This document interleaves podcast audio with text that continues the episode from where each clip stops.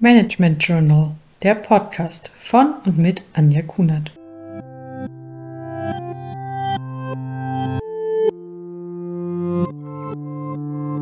Muss ich als Führungskraft 24 mal 7 erreichbar sein? Sind Abwesenheiten im Urlaub wirklich in Ordnung?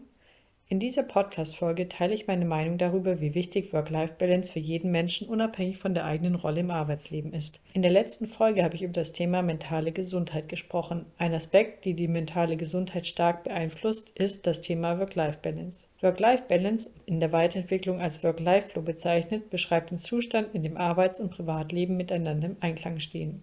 Es gibt viele Dinge, die etabliert werden können, um es Menschen einfacher zu machen, einen guten Work-Life-Flow zu haben. Außerdem kann man als Führungskraft Rahmenbedingungen schaffen und Menschen unterstützen. Aber es gehört auch immer sehr viel Eigenverantwortung dazu, sowohl für die Mitarbeitenden als auch für die Führungskräfte. Hier ist wieder der schmale Grat zwischen Fürsorgepflicht und Privatleben ausschlaggebend. Ich möchte jetzt ein Beispiel beschreiben. Eine Mitarbeiterin sieht wiederholt in einem Mitarbeitendengespräch müde aus.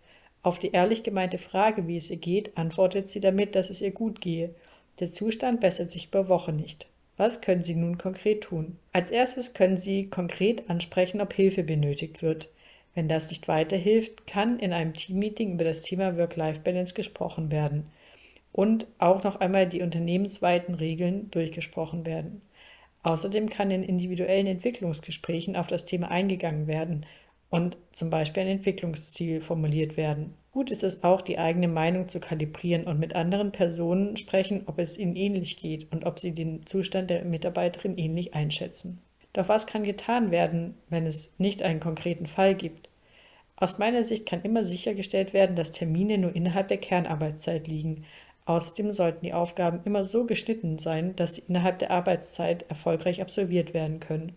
Es gibt oft unternehmensweite Regeln, die ermöglichen, dass ein Ineinandergreifen von Arbeits- und Privatzeit möglich ist, indem zum Beispiel flexible Arbeitsmodelle eingeführt werden. Außerdem sollte es klare Urlaubsregeln geben, die Pausen ermöglichen. Ich finde es wichtig, dass Führungskräfte als Vorbild fungieren und auch über ihre eigenen Schwierigkeiten, eine gute Work-Life-Balance zu haben, sprechen. Ein schönes Ventil dafür sind zum Beispiel sogenannte Failure Stories.